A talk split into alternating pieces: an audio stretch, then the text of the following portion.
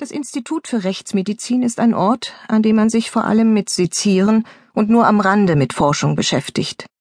Zugang zu diesem Reich erhält, wer das Medizinstudium abgeschlossen hat.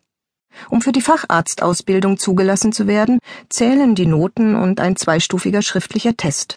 Wenn man den besteht, gelangt man endlich in diese schwierige, unheilvolle Welt. Nicht, was dort geschieht, lässt einem das Blut in den Adern gefrieren, sondern die Menschen, die dort arbeiten. Die Hierarchie ist schnell erklärt. An der Spitze steht der Mann, den alle, mich eingeschlossen, nur den Boss nennen. Auch wenn ich ihn manchmal innerlich anders nenne, und zwar beim einzigen Namen, der seiner beruflichen Stellung angemessen ist, Il Supremo oder der Allerhöchste. Der Boss ist auf dem Gebiet der Rechtsmedizin mittlerweile eine Legende. Mit anderen Worten, er ist die Rechtsmedizin, und wenn ein Fall verwickelt ist, kann man sicher sein, dass er das letzte Wort hat.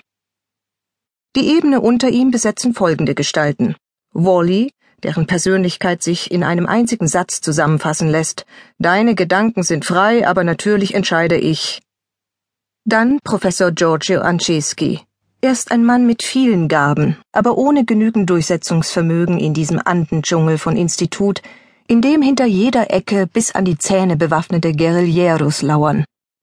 Und so wird er, wie das oft der Fall ist, von der Spitze leider wenig geschätzt, obwohl er korrekt und zuvorkommend ist.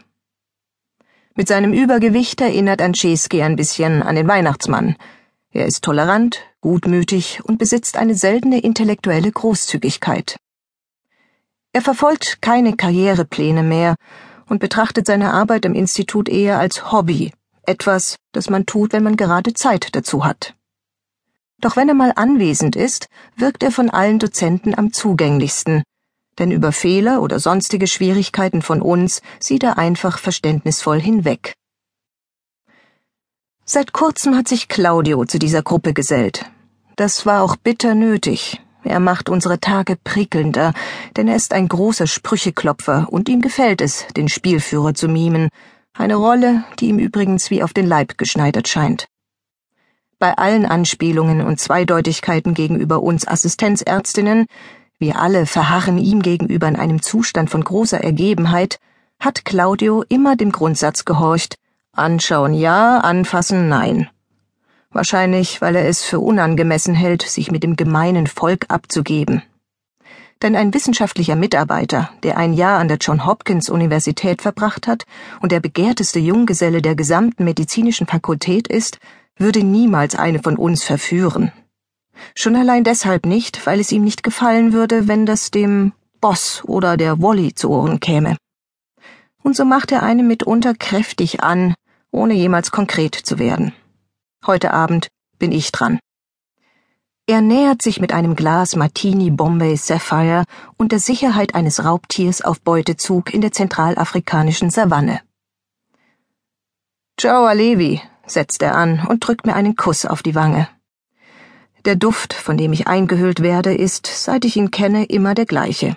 Eine Mischung aus Declaration, Pfefferminzbonbons, sauber gewaschener Haut und Haargel.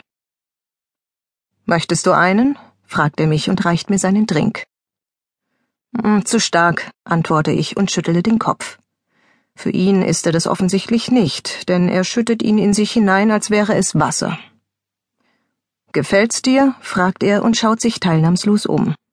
Ja, doch. Und dir? Er schaut mich entgeistert an. Also wirklich, das wird jedes Jahr schlimmer. Eigentlich müsste man diese Partys boykottieren, aber das ist politisch nicht korrekt, sagt er und lässt sich dabei auf ein Sofa fallen. Komm, setz dich, hier ist Platz für zwei.